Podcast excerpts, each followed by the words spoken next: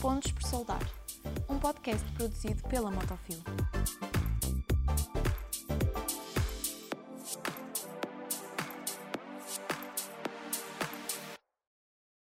Olá a todos, bem-vindos a mais uma temporada do Pontos por Soldar, a segunda. O meu nome é André Ferreira e hoje estamos aqui com Raquel e Agostinho Santos. Raquel é administradora da Metalúrgica e o pai ocupava essa posição antes. Uma empresa com 125 anos de história, vai na quinta geração, e é a empresa líder mundial também em produtos de panificação e pastelaria. Falo especificamente de formas, quer a nível, para uso doméstico, profissional ou industrial, mas o importante aqui é estes 125 anos. E é aqui que eu quero começar, e na quinta geração. Diz-se de forma popular que a primeira geração constrói, que a segunda cresce e que a terceira destrói. Qual é que é o vosso segredo? O, no, o nosso segredo Para conseguirem aguentar continua a durante, aguentar. durante tanto tempo. Bom, eu acho que tem a ver com, com a capacidade que as pessoas têm de analisar o- as origens e o que elas tiveram de bom e os sacrifícios por que passaram. E, e quando se analisa isso e se, se, e se, e se- se interioriza, a gente entende que há qualquer coisa ali de história que deve ser mantido e deve ser respeitado. Portanto, não devemos ficar pensar que tudo é fácil, é tudo é muito difícil e quem começou, começou com muitas dificuldades. E deitar fora aquilo que está construído é, é, é, é triste, é pena. Eu recordo-me sempre que o David Moreira Pinto, que é o, o bisavô da Raquel, quando mais tarde ia à fábrica, já, já numa fase em que ela estava mais, já tinha mudado de instalações, e ele chorava, porque via a continuidade. Portanto, isto é respeitável. Quer dizer, que se continue. E a pessoa não pode pensar, eu é que sou bom, eu é que fiz tudo. Não, quem começou fez muita coisa boa. E criou as, as bases para, para a qual a gente, pela- através da qual a gente consegue evoluir. Isto é que é importante. Eu penso que a gente também começar a meter as pessoas dentro da, da estrutura cedo tem uma vantagem, é que elas começam a ganhar o gosto. Eu levava a, a- a Raquel levava para a fábrica quando ela ainda era pequenina. Portanto, e ela começou a gostar daquilo, ia para as feiras depois, mais tarde já fazíamos feiras em Frankfurt, feiras internacionais, ela ia connosco. E, portanto, eh, começou a ganhar gosto por aquilo. Depois, mais tarde, foi tirar o curso de Psicologia, a faculdade entrou em Psicologia, vai- vais tirar um curso para o desemprego, mas está bem. Não é verdade, porque eu também sou de Psicologia. É, é verdade. E, eh, e eu sou aluno é. fundador da Universidade de, Da Faculdade de da Faculdade de Psicologia. Psicologia da Universidade de Porto. Pois é. Não acabei porque depois tinha a fábrica e não tive tempo. Mas, E as mas, filhas? Depois, mas depois eu disse, bem, vais tirar o curso para o desemprego, mas está bem. Mas não, quer dizer, porque a psicologia de facto dá para tudo. A psicologia é um, é um ramo que nos permite relacionar-nos bem com as pessoas e perceber o que, que o, mundo, o que o mundo gosta. E, sobretudo, valorizar coisas como, como a, amizade e, o- e o- e a educação e o carinho. E a comunicação com as pessoas Comunicação. também, é importante. E, portanto, isso é extremamente importante. E, portanto, isso resulta sempre. E está a saber que resulta. Portanto, agora está na quarta, está na quinta geração e vem aí a sexta, que cer- certamente vai também continuar. Eu disse que uma- tenho uma, uma neta que digo que vai para a NASA, mas se calhar não. Se calhar a portanto, ela vai ser a metalúrgica. O Sr. Agostinho falou aqui de, hum, que era importante apanhar o gosto, era importante co- começar cedo. Como é que começaram na, na metalúrgica? Eu sei que no seu caso até existe uma história interessante. A metalúrgica, portanto, vem de, de- de mil- 1896 e ele, o, o trisavô da, da Raquel era um picheleiro, picheleiro. Fazia regadores, fazia umas Almotolias. as motolias para o azeite, aquelas, aqueles azeiteiros antigos em folha de Flandres. Sim, forminhas de estrelar Fazia as, as- as pequeninas formas de pastel, pequeninas formas de pastel. Sim, pastel Pronto, e foi a partir daí depois começou a fazer então eh, mais formas, mas ainda muito artesanal. Até que depois, em 1940, o filho dele, o David, então começou a ampliar um bocado aquilo e já tinha, já tinha, já chegou a ter 25 trabalhadores E, e fazia também eh, passadores de legumes, aqueles passadores, Espaçovites. espaçovites. Uhum. E, portanto, também aí foi um período grande dele, mas depois foi, foi, foi definhando até que depois veio o 25 de Abril, com aqueles problemas todos naquela altura do 25 de Abril de 75, 74, as empresas pequenitas tinham muita dificuldade e ele estava naquela fase já de, com 70 e tal anos de, de, de, de deixar, Deixar a empresa. deixar morrer.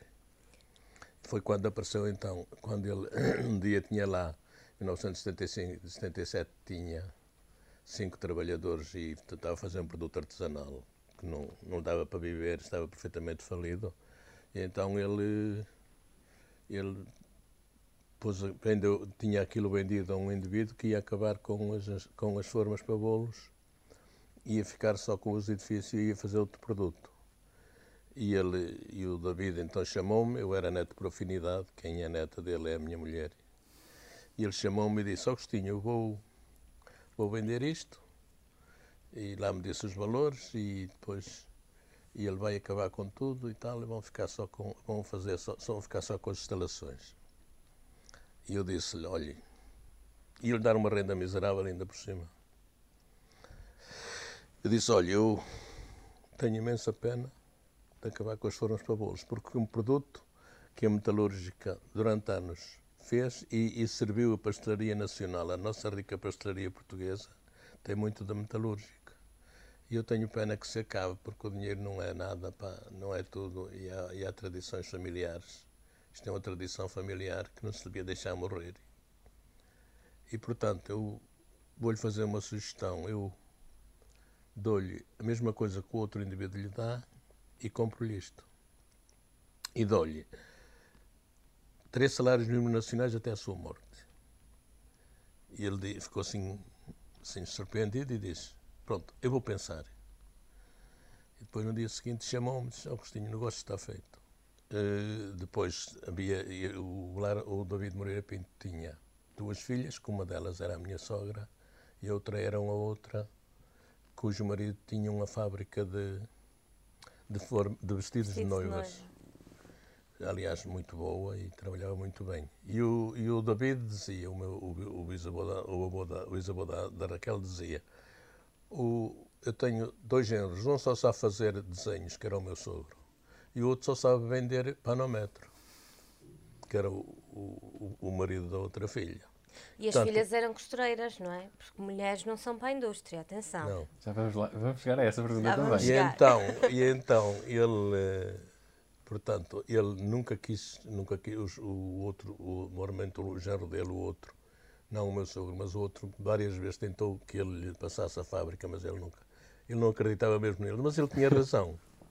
E tanto tinha razão que que o, o, o, o do, do vestidos de noiva, que tinha, tinha ganhava um dinheirão, naquela altura os vestidos de noivos, vendia-se por 300 contos um vestido de noiva e tinha pano mil, mil escudos. Era tudo, era tudo margem, lucro. sim. E, e ele conseguiu falir aquilo, portanto ele tinha razão. O meu sogro também, de facto, só sabia fazer desenhos. Entretanto, como o meu sogro trabalhava na litografia Inhos, era desenhador e um grande pintor, eh, eh, como ele estava desempregado na altura, eu pensei, bem, agora meto lá o meu sogro, que eu que não queria deixar o trabalho, porque tinha um trabalho agradável e ganhava bem. E então eu disse, vem lá o meu sogro, faz, faz a vigia daquilo enquanto eu não estou, no fim do dia eu venho e a gente vai resolver os problemas. Ele lá ficava, mas ele não tinha mesmo jeito nenhum para aquilo. Quer dizer, a gente combina, por exemplo, eu chegava lá no fim do dia e via que houve coisas que não se foram feitas, que os trabalhadores andaram para ali a fazer o que fazia. E eu combinava qualquer coisa com ele, olha, amanhã eu venho aqui ao fim do dia e vamos ter uma conversa muito séria com alguns indivíduos. Mas ele depois, antes de eu lá chegar, ele já tinha dito tudo, ele já sabia o que é que ia acontecer. Portanto, sabotava acabava de sabotar o trabalho todo. E depois era, era, era muito limitadinho, coitado. Era, era, mas era, era, um, era um bom artista. Era um grande e hoje artista. temos a maior gama mundial de formas para bolos e eles saíram os desenhos todos das mãos do meu avô. Naquela, naquela altura foi tudo. Era o artista, era a parte dele. Ele só sabia fazer Era isso que ele sabia fazer. Te- Que acabou por ter um papel muito importante na, na, na evolução da empresa, claro. E, e a Raquel, como é que começou? Na... na metalúrgica. Então, ahm, pronto, como o meu pai disse, eu fui, eu fui, eu fui estando na, na, na empresa. Pronto, havia sempre as forminhas lá em casa. ah, levávamos os bolos, quando fazíamos anos, levávamos bolos para a escola, um show que era danado. sempre uau, porque são ursos e borboletas e coisas diferentes que os outros meninos não tinham. Ah, portanto, as formas sempre foram bastante presentes na minha vida. Ahm, e depois, aí por volta aqui, tinha para aí 12 anos e ahm, ia trabalhar para a empresa. Que um trabalhar entre aspas, como é óbvio, mas no, nas férias empresa. da escola. Sim. Nas férias da escola, e, na- no, no mês de agosto, por exemplo, ia, ia para a parte administrativa. Adorava atender o telefone. A metalúrgica, boa tarde. Adorava. Pronto, depois A humildade que fazia ela ainda tem hoje. arquivo, Fazia Ainda hoje é das- muito modesta. pá. Mas então, eu atendia ao telefone, mandava fax, escrevia cartas à máquina, ah, fazia o arquivo das meninas do escritório que já sabiam que a Raquel ia em agosto, então acumulavam as pilhas do arquivo, porque É depois eu diversão. fazia aquilo, calculava os packing lists, pronto, fazia assim um trabalhinho administrativo. Depois chegava ao fim do mês e o meu pai pagava-me. Eu lembro perfeitamente o primeiro ano que ele deu-me 50 contos. Eu fiquei na altura, uau, 50 contos, tipo, "Oh, vamos, vamos jantar fora que eu pago, que fiz, ganhei 50 contos. E pronto, e realmente fui tendo, fui tendo estes contactos. Depois tinha 16 anos Uma boa forma de incentivar. e, eh, é, mas sem eu me aperceber. Pois. sem eu me aperceber, ele jogou muito bem. Depois eu tinha 16 anos e na altura a empresa fazia duas feiras internacionais do, do produto doméstico, que era sempre na Alemanha. Era a Ambiente e a Tendance. A Ambiente era em fevereiro, ainda é, ainda hoje se realiza. A Tendance era hum, em agosto. Portanto, eu estava de férias. E, ah, e durante muitos anos a minha mãe acompanhava o meu pai nas feiras internacionais. A minha mãe, que nunca trabalhou na empresa, porque é professora de inglês, hoje já, já reformada, era professora de inglês, mas acompanhava o meu pai nas feiras internacionais e secretariou o meu pai durante, Ajudou, durante muito tempo. Durante muito tempo sem, sem estar oficialmente ligada à empresa. Portanto, eles os dois iam para as feiras. E então há um ano em que me levam com ele numa das feiras de, de agosto. Bom, eu achei um piadão aquilo. Eu ali, 16 aninhos, novinha, e eu, oh, these are baking molds, we have it in tin plate and in non-stick. Tadadá." Achei um piadão aquilo e conheci na altura clientes que ainda hoje são clientes e que me conhecem Desde desde, há, desde há muito tempo. Ahm, pronto, entretanto, depois fui para a faculdade, estudei o que quis, que foi Psicologia, gostei muito do meu curso. Ah, estava nos últimos anos e teria especialização em Psicologia do Trabalho e das Organizações, Ahm, mas estava na minha vidinha da Psicologia, não é? Uhum. E há uma noite em que o meu pai vem ter comigo ao meu quarto e diz: Oh filhota, hum, eu modos que sabes, ah, hum, estava a pensar se hum, tu gostarias de ir trabalhar para a fábrica. E eu: Para a fábrica? Eu. Ah, pá, nunca, nunca me passou pela cabeça. Ele eu, se não fores tu, eu não estou a ver quem mais vai ser. As tuas irmãs não têm grande relação com a empresa. Ahm, tu ainda por cima falas inglês, podias pegar na área comercial. E eu, pronto, fui assim um bocadinho apanhada de surpresa. Isto, isto com que idade? Estava a acabar a faculdade, portanto tinha 23 aninhos. Sim. Muito cedo então, já a pensar como é que haveria de fazer Sim. a sessão. Sim. Portanto, queres, queres ou não queres? E eu, bom, lá pensei um bocadinho e lá pensei que entre entrar num futuro incerto em psicologia, não é? ou agarrar aquilo que já que, que era, que era meu, não é? Ah, meu e das minhas irmãs, claro. Ah, porque não? Porque não, porque não tentar? Ah, e então tentei. E na altura coincidiu que a pessoa que estava com o- a exploração do mercado internacional ah, ia sair da empresa. Ahm, e eu comecei exatamente pela, Pela pela, área comercial. comercial. Com zero conhecimento da área comercial, só o instinto e aquilo que eu tinha aprendido quando era mais novinha e fui às feiras. E o, e o inglês também é muito importante. E o inglês, sim. Muito importante. Sim, sim, sim. Pronto, e a facilidade de comunicação, como já devem ter reparado. E, sim, e, e- era por aqui que íamos fazer a próxima pergunta. que- Quais são as principais diferenças entre os dois? Entre nós os dois. Bem, vou começar giríssima. Modesta, muito modesta. Olha, está a ver? Eu não vos disse que ela era extremamente modesta. Humilde. Bom, divertida. Diferenças. O meu pai é muito mais técnico.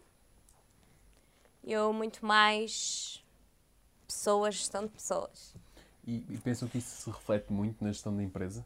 Ou seja, Não, é, que- é produtivo. É complementar. é complementar?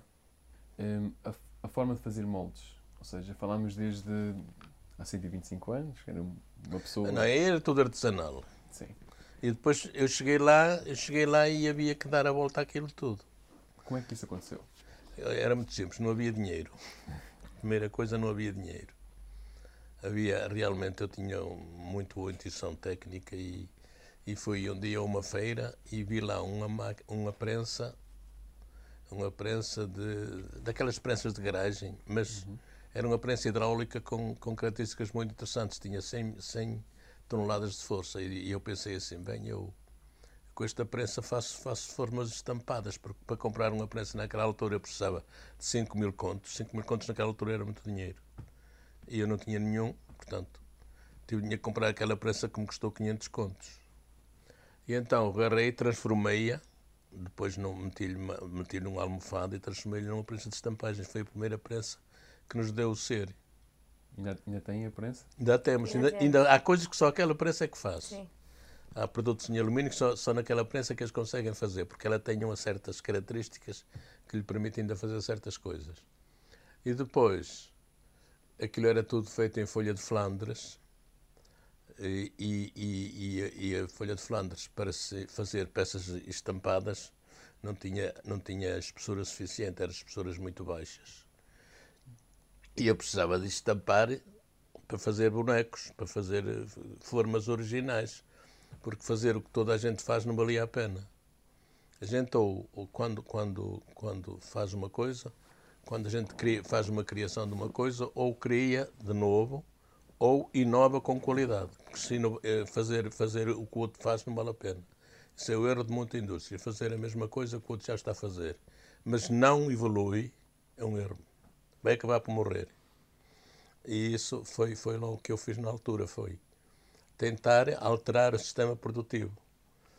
E, e- e logo pensei que as instalações que eu tinha, que eram pequeninas, eram 200 metros quadrados, e que aquilo não, era para, não dava para nada. E eu, na altura, já pensava, eu vou ter que sair daqui mais dia, menos dia, e comecei logo a comprar máquinas. Eu sempre, sempre os investimentos, sempre os fiz vendo, vendo na hora exata em que eles eram necessários, porque havia gente que fazia investimentos muito grandes sem, sem os maturarem e depois acabava por fechar antes de eles serem úteis. Isso é um erro grave. De modo que naquela, naquela fase foi, foi tudo muito difícil. Depois eu comecei a sonhar então com fazer as formas estampadas, mas para fazer as formas estampadas eu tinha que fazer em ferro normal para ser por causa da espessura. E não me servia a folha de Flandres. Ferro normal não dava para bolos, tinha que ser revestida. E nós tínhamos lá, nós fabricávamos os passabitos e tínhamos lá um tanquezinho pequenino que, que, que fazia a estanhação, metia-lhe estanho, que era e a folha de Flandres. E então eu estamp- comecei a estampar e a, e a estanhar lá as peças. E resultou um produto de altíssima qualidade, porque tinha, tinha a qualidade da prata. Parecia, parecia aqueles produtos de casquinha. E o aspecto Ficava também. muito, um aspecto brilhantíssimo. Aliás, recordo-me ter feito uma feira nos Estados Unidos, em Chicago, e mandei-lhe umas peças, mandei umas peças na mala, porque tínhamos, era amostras, e roubaram umas ficaram malas, porque pensavam que era, que era prata. Roubaram as malas, nunca mais apareceram. Nunca mais apareceram. Pensavam que era prata e roubaram umas malas. Foi ótimo, tiveram que comprar roupas novas. E que É. problema, não é? E então, quer E também dizer... tiveste o outro, já não me lembro de que país da África que era, que queria Ah, comprar esse- as formas ah, para era- vender por Eras prato. da Nigéria, que quer comprar as tuas pratas. Só porque não posso vender as minhas pratas. Mas eu vou vender, mas eu posso Mas eu comprar vou- e vou vender como se fosse prato. Não podes fazer isso. Mas então, eh, depois resultou um produto de altíssima qualidade. E eu recordo que os estrangeiros, quando, quando eu cheguei com aquilo a Frankfurt, eles diziam isto é ouro, isto é ouro. Entretanto, depois eu, claro, alterei a linha para produções interessantes. A gente tinha, começou a ter uma, uma quantidade de formas, de formas para bolos muito grande, com uma variedade imensa de animais, plantas. Tipo 50 a 60 modelos novos por ano. Era, Era. uma loucura mesmo. Era. E, portanto, por outro lado, nós tínhamos também uma, uma, uma relação de afetividade muito grande com os nossos clientes.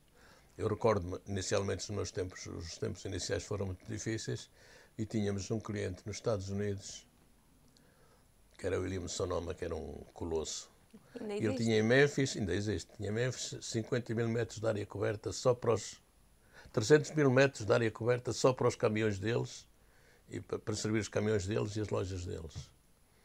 E eu recordo-me que eles vinham cá a Portugal e nunca, nunca almoçavam, eles, os donos da empresa, o Sr. William, nunca almoçava com cliente nenhum, com fornecedor nenhum.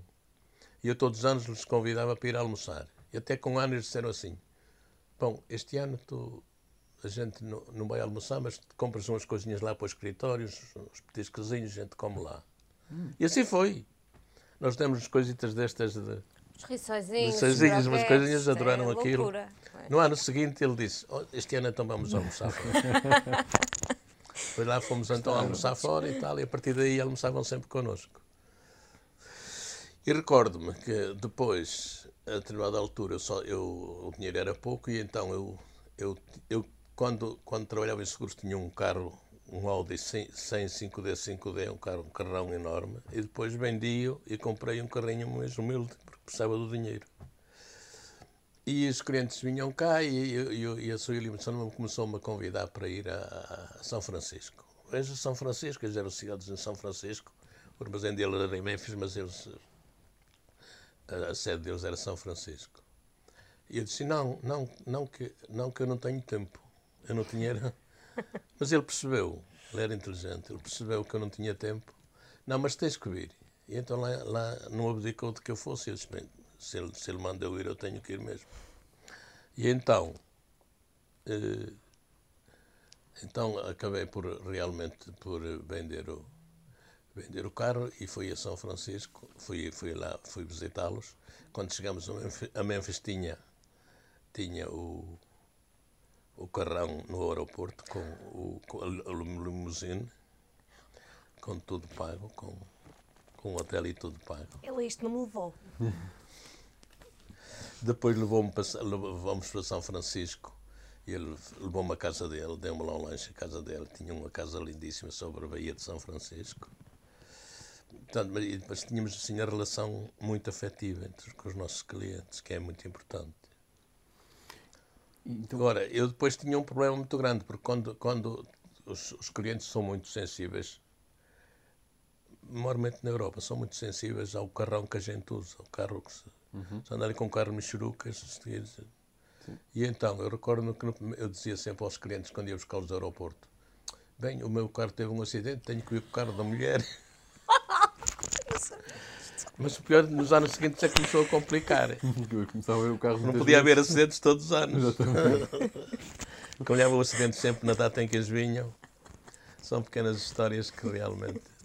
Vão fazendo a história da empresa também. Sim. E, e- então, este percurso de industrialização, não é? Começa com uma prensa. Depois começou com essa prensa. Depois eu comecei a comprar então prensa já mais, mais a sério. A gente com aquela foi ganhando para as outras. E portanto, como tínhamos um produto, um produto muito original, único a nível mundial, a gente quando chegou a- às feiras internacionais, aquilo eu trazia sempre um monte de, de encomendas da feira. E, e eu tive sempre a ideia, um bocado como, como o João Carlos, de que eu tenho que ter máquinas para que quando o meu cliente me pede, eu, eu consiga fornecer no tempo mais curto possível. Porque se eu não fornecer, outro vai fornecer. Claro. E então, eu comprei sempre, come- comecei logo a comprar máquinas, de modo a, a ter capacidade de resposta muito maior do que a, do que a que eu necessitava. Então, este período deve ser ali nos anos 80, anos É, 90, nos anos 80. Que é onde entra também um pouco a relação com, com o Motofil. É, é, é, é, é. Foi na altura que eu depois também comprei dois de robôs de, de pintura. Pintura. Sim, sim. E um de soldador. Ou seja, um ca- ah, e um comercial. ah, Era o, o Alberto Vieira. Vieira. Sr. Vieira. E agora que estamos aqui na história, eu sei que existe uma história muito especial na, na, na vossa origem, que é com o fundador, que esteve a trabalhar sem alvará até 1911. Ora bem, ele era maluco. Não, tem que se dizer a verdade. Ele era um republicano maluco, Revolucionário. revolucionário. Foi guarda-costas do Afonso Costa, era assim muito malucado. E, e- mas ele lá tinha as suas ideias revolucionárias, de modo que ele começou em mil- em 1896, mas só em 2011 é que conseguiu o alvará. Não, não. 2011 não. O Não. senhor onde ele já estava em Em 2011. 1911. Portanto, ele trabalha clandestino e a monarquia cai a 5 de outubro de 1910 e Seis seis, meses meses depois. depois, a data é 24 de abril de 1911. Era político, como são todos políticos. Seis meses depois já tem. Sim. Era político. Ele, ele consegue o alvará e o alvará, o alvará está lá na empresa. É muito giro, tem os é- selos de origem. E é, e é nos impressos da monarquia, então diz por ah, Sua Majestade El Rei que Deus guarde. E está arriscado. E o meu pai disse: Bom, aparentemente Deus não guardou, não é? E aparece depois a oficina de folha de flandes, depois todos os anos ele ia lá e colava um selo novo para fazer a renovação da licença. Deve, estar, deve ser. É, um- é um- é um É o- é o documento- é é o primeiro documento oficial que temos da empresa, porque antes disso não temos nada. E celebramos o 24 de Abril como o nosso dia de aniversário. Os tempos mudaram muito. Sempre mudaram muito, porque depois depois foi depois começou, portanto a gente cresceu imenso em termos de, de fornos para bolos, tornou-se um nós torn- tornámos-nos uma fábrica enorme em termos de fornos para bolos, temos aliás as instalações que temos hoje que são imensamente grandes para um- uma fábrica de fornos para bolos.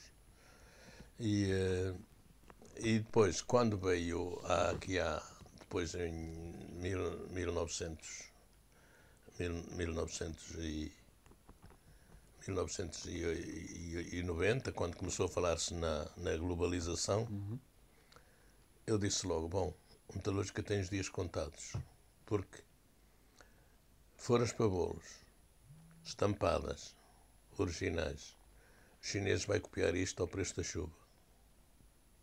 E nós dentro de pouco tempo não, não vamos ter trabalho. E na altura, eu recordo, na altura nós fazíamos as feiras em Frankfurt e estavam lá muitos portugueses que hoje já, já estão falidos.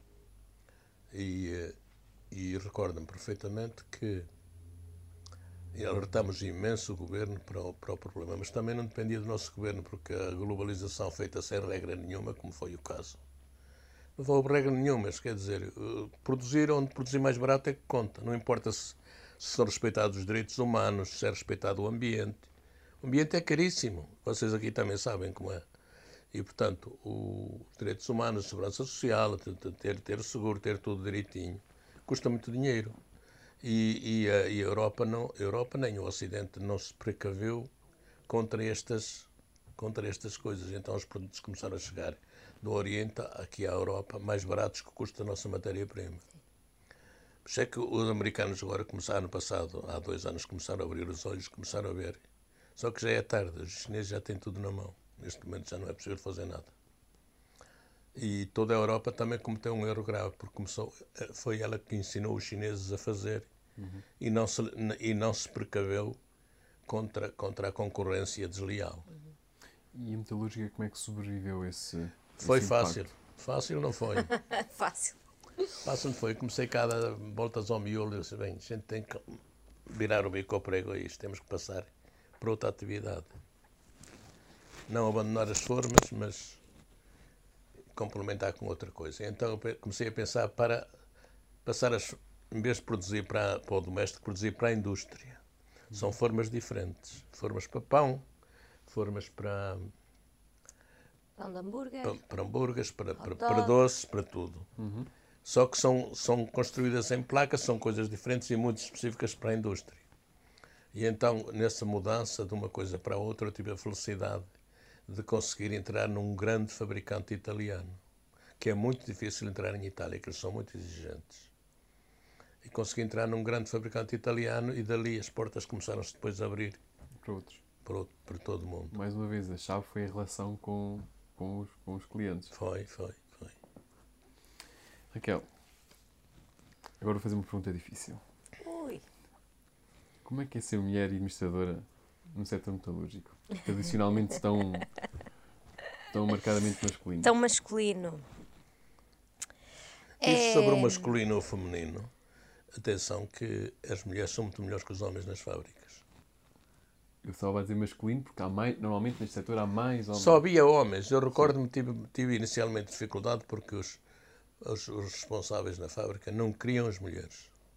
Nós na empresa, desde que estamos nas instalações atuais, que estamos lá desde 95, passamos a ter um balneário feminino, começamos a incorporar eh, mulheres também na área produtiva, na área administrativa há- desde sempre, não é? Atualmente são 45% mulheres e temos mulheres em todas as 45%. 45% mulheres. mulheres. Sim. Pronto, para mim foi desafiante. Foi desafiante. ah, sim, menina, 23 aninhos, muito novinha, ou assim com uma carinha muito laroquinha. Muito vaidosa. E, ah, ah, e, ah, e- e gente que me conhecia assim, de, de, de, de pirralha. Uma vez numa festa de Natal, há um colaborador nosso que eu estou sentada a conversar um bocadinho com ele e ela assim. Eu lembro da doutora pequenina a correr pelos corredores. Opa, a doutora pequenina, isto foi muito doce. É bom. Sim, sim, sim, sim. Ah, Esse calor na empresa também é muito importante. Claro, claro que sim, claro que sim. Ahm, pronto, acho que levei um bocado no início com aquele estigma do filha do patrão, Ahm, que às vezes nem, nem percebiam muito bem o que é que eu era, era a filha, era a filha do patrão. Ahm, mas eu tenho realmente facilidade em, em, em lidar com as pessoas. Ahm, e depois não sou nariz empinado nem empertigada. sou muito brincalhona, sim, mas, ahm, mas sou muito humilde. E, portanto, com muita calma, ah, fui aprendendo, fui fazendo e fui mostrando ahm, competência. E acho que pela demonstração de competência depois foi fácil ah, o reconhecimento e a aceitação. O, o background em, em psicologia ajudou? Eu acho que sim. Eh, Eu durante muito tempo achei que, que, que vinha da minha, da minha maneira de ser. Eu acho que é facilidade 90% de- da, da, da própria pessoa de que- da escola. Pois, eu não, É mais. não, É não mais sei se será 90%. A, a verdade é que ahm, muitos empresários, a maior dificuldade que têm é na gestão das pessoas. Para mim é das partes que é mais fácil fazer. É mais natural, sim. Sim, sai-me mais naturalmente. Eu, eu trabalhei muito as questões da comunicação, a partilha da informação, Uhum. o envolvimento dos colaboradores, às vezes nos projetos, depois toda a comunicação da, da empresa, da imagem da empresa. Ahm, pronto, e acho que Mas também o ajuda relacionamento muito- humano com eles. Sim, Atenção que o- a nossa relação com os funcionários foi sempre muito afetiva. Eu, nos primeiros tempos, quando cheguei à metalúrgica, fazia um jantar todos os meses com eles. E, e ia para o restaurante e escolhia o que queriam. Até o dia em que eles começaram a pedir marisco. E aí eu disse, pronto, acabou os... Acabou os... Os jantares, senão não há, não há empresa. Não. Mas depois sempre fizemos a eventualidade, todos os anos a gente fazia, fazia as- fa- várias festividades durante o ano, a matança de porco, a- as castanhas, aqueles Os pequenos magustos. os magustos. Fazíamos sempre uma, uma série de festividades com eles. Sim, eu, eu estou a reparar que existe aqui uma dimensão afetiva muito, muito Ah. forte, A humana muito grande. muito humana. E eu queria falar nisso na perspectiva do workability. Ah, ok. Não sei se, se a Raquel quer usar um ou dois minutos para explicar o que é que é workability. Ok. Então, o Workability é, um- é um, é um projeto que eu tenho ahm, que, que surge dentro da, da esfera pessoal, não, não propriamente da, da metalúrgica. Pronto. ah, quis o destino que eu tivesse gêmeas, lindas e maravilhosas, ah, que têm autismo. Ah, que têm autismo e que desde muito pequeninas foram, foram diagnosticadas e que felizmente eu tenho a capacidade de lhes proporcionar muito apoio e, e, e, de, e de lhes dar todas as condições para que elas uh, possam, possam estar bem. Ao ponto de, se hoje em dia alguém contacta com as minhas filhas, à partida nem sequer vai perceber à cabeça que há ali uh, alguma, alguma questão. Isto porque o autismo é uma perturbação que afeta as competências da socialização e da comunicação. Portanto, não se vê. Não se vê.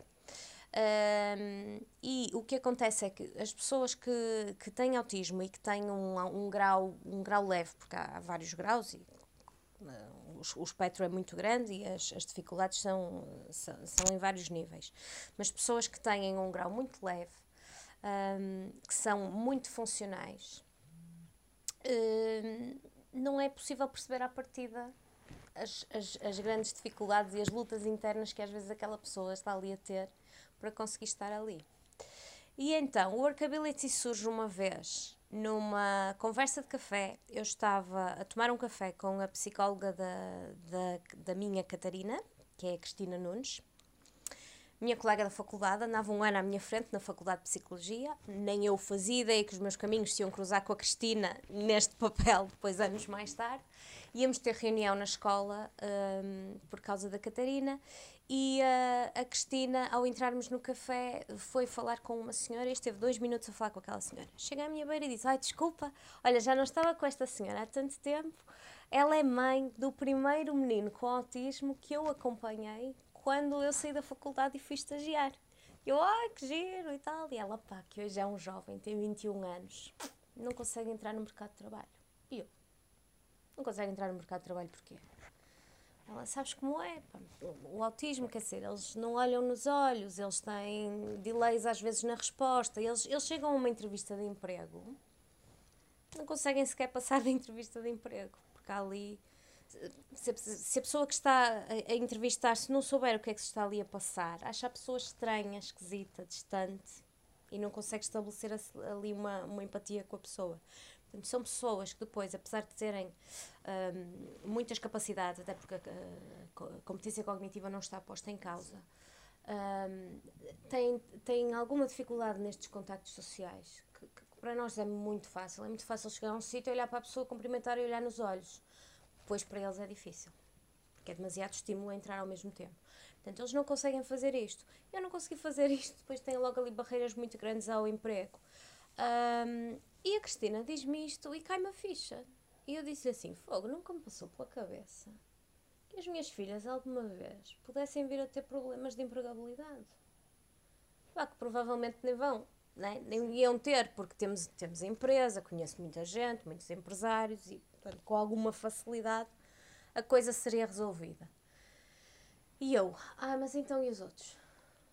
Então e os outros? Vamos lá pensar nos outros. É como as questões das, das terapias. As terapias são caríssimas e eu faço donativos, a empresa faz donativos, muitos donativos para ajudar, porque realmente hum, quando, quando o autismo bate à porta das famílias é preciso ter ali muita capacidade económica para responder, porque o Estado não responde. Hum, Portanto, ok, o problema das minhas filhas ficará solucionado, mas então e os outros?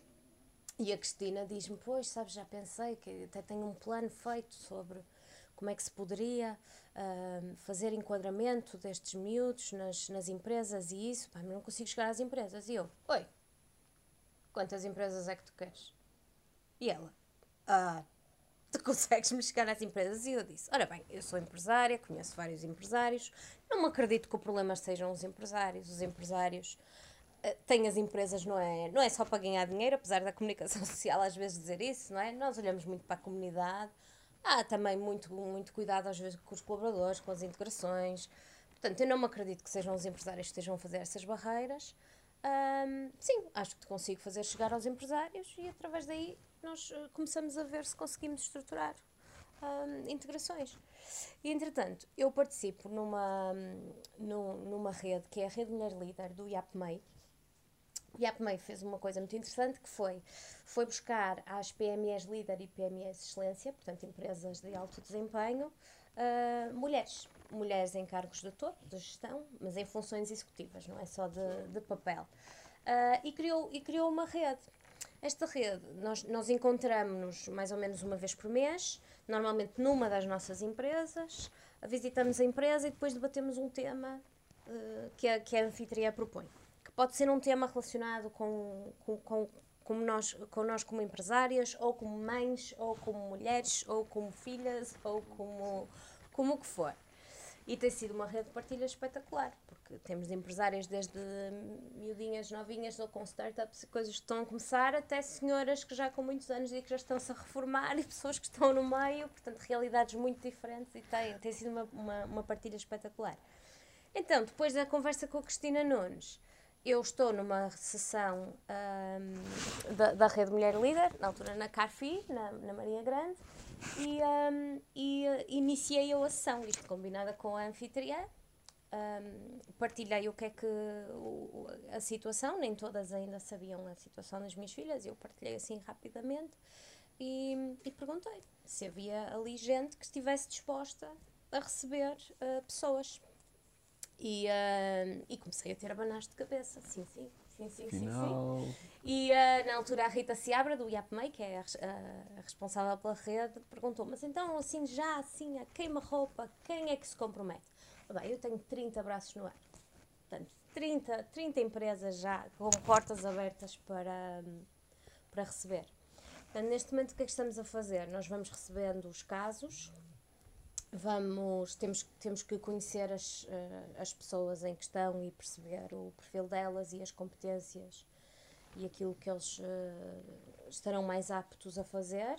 Um, e depois temos visitado empresas para, para, para, tentar perceber que postos de trabalho é que podem ser criados, porque é muito engraçado. Normalmente a primeira reação é: eu não tenho aqui nada que seja assim muito rotineiro e que vá funcionar. E depois começam a andar pela produção e começam a ver não. pormenores: olha, isto, ah, podia fazer isto aqui, olha, podia fazer isto ali. Portanto, realmente é, é possível, é possível.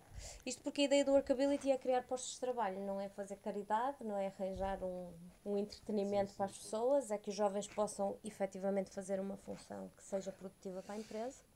Então já é algo que está no ADN da empresa. Falando do ADN da empresa, há aqui uma coisa que me passou e eu peço imensa desculpa de ter falado mais cedo, que é. Ah, já não pode. Agora já não posso. que é no cake, no party. O que é que não parte? Estávamos a fazer a história Sim. da. Então, mas há, há, festas sem bolo? Não há festas Não sem há. bolo. Não há mesmo, Não mas é que há. não há, pá, não Não vale há. a pena. Agora, como é que se lembraram de, deste cenário que me saltou logo a atenção quando comecei a fazer aquilo? É, estávamos a fazer a história da empresa e digo assim: olha, a importância dos bolos, vamos cá ver. Estava eu, a- estava eu a falar nisto e digo à Ana Maria: olha, não há festa sem bolo, diz ela, traduz ela logo, no que é que não parte? Ana Maria é minha mãe. Diz: olha, perfeito, Ficou. ficou. E é algo que efetivamente é comum a todo mundo. Ou seja, Sim. eh, É, não entrando em detalhes de concorrência, que concorrência não de outras empresas que poderão ter roubado o slogan. e fiquei, e fiquei um bocado triste ao ver que a, que a, que a, Martini. a Martini. Martina copiou o. Era, no Martini e no Party. Mas eu Martini acho que no não colou, porque entretanto não, nunca mais se ouviu. É, Não, o que, é que, a o que é Martini. que soa melhor? Não. E é mais realista. O, que- no que é que não porta é mais realista. É, e efetivamente é algo transversal ao mundo todo. Martini, se calhar, é só um bocado mais para as festas, mas é transversal ao mundo todo. E sei que 90% hum, da vossa faturação é internacional, ou seja, é 97%. 97%. Mas eh, já há muitos anos. E isto é, foi algo que foi eh, pensado assim, ou seja, como, como estratégia de negócio, foi Ora para bem. acontecer. Eu, eu, quando cheguei lá, a gente tinha um mercado, era insignificante. E depois, depois apareceu no,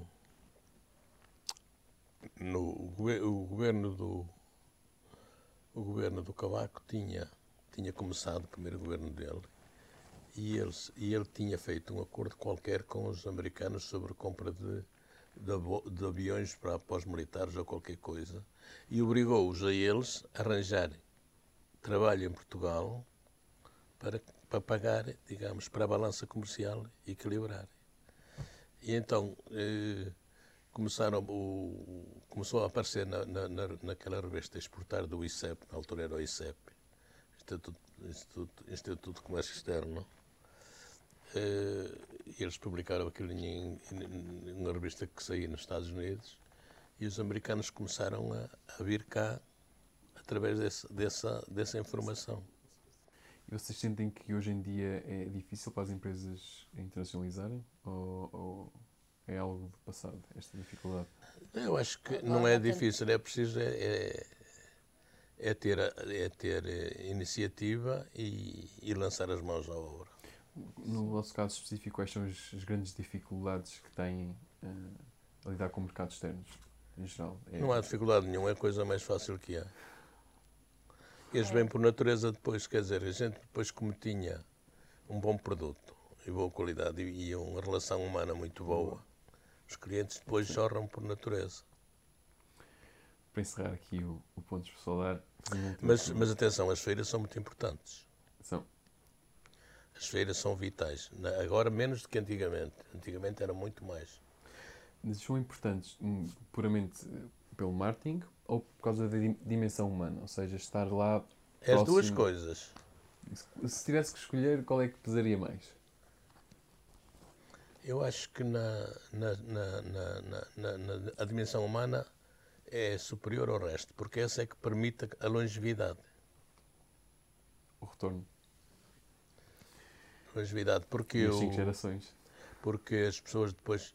O comércio faz-se muito pela relação humana. Vocês vão reparar que numa empresa, quando, quando falha, falha aquele indivíduo que foi o comercial, depois há ali uma saudade das, dos clientes tremenda. Isso nota-se em todos, em todos os ramos da atividade. Olha, já não é a mesma coisa. As pessoas dizem, já não é a mesma coisa. E, e muitas vezes o produto é o mesmo. É o mesmo, sim, sim. muitas vezes. Mas já não é a mesma coisa. A relação humana acabou. O comércio tem muito a ver com a relação humana. A afetividade é vital em tudo.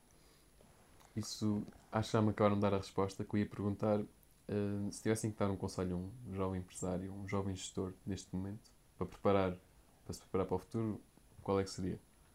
Mas dando um jovem, dir-lhe que ele não deve ser, eh, não deve ser ambicioso ou melhor, ambicioso, mas no sentido de, de querer muito para si rapidamente. Tem que ter humildade para saber ganhar pouco. É importantíssimo saber ganhar pouco. E, sobretudo, sobretudo manter um, um relacionamento muito, muito humano, muito, muito eficaz e e se fizer qualquer coisa, que inove, que não copie só. Se copiar, que faça qualquer coisa de superior. Copiar igual não vale a pena. Raquel. Bom, eu tenho duas frases espetaculares que o meu pai me diz e que eu estou sempre a dizer. Primeiro é, uma coisa é o dinheiro da empresa, outra coisa é o teu dinheiro. Ok? Muito importante. E outra é, não é importante ganhar muito, é importante ganhar sempre. Portanto, tu vais manter sempre um preço justo, tu vais ser leal ao teu cliente, porque se tu quiseres ganhar muito no dia em que o teu cliente perceber que tu estás a roubar, tu vais perder um cliente. E tu não queres clientes, tu queres amigos. Não podia pedir uma melhor nota para encerrar isto. Muito obrigado por terem cá estado. Obrigado por esta conversa. Obrigado por terem visitado a nossa casa aqui na Motofil. Para nós foi um gosto. Aliás, é uma promessa de há 30 anos cumprida hoje. Eu prometi tantas vezes ao Alberto Vieira que cá vinha. 30 eu vinha. E cá está, cumpriu. Amigos. Por nós é tudo. Subscrevam as nossas redes sociais. Eh, visitem o nosso novo site, pontospesolar.com e até o próximo episódio. Thank you.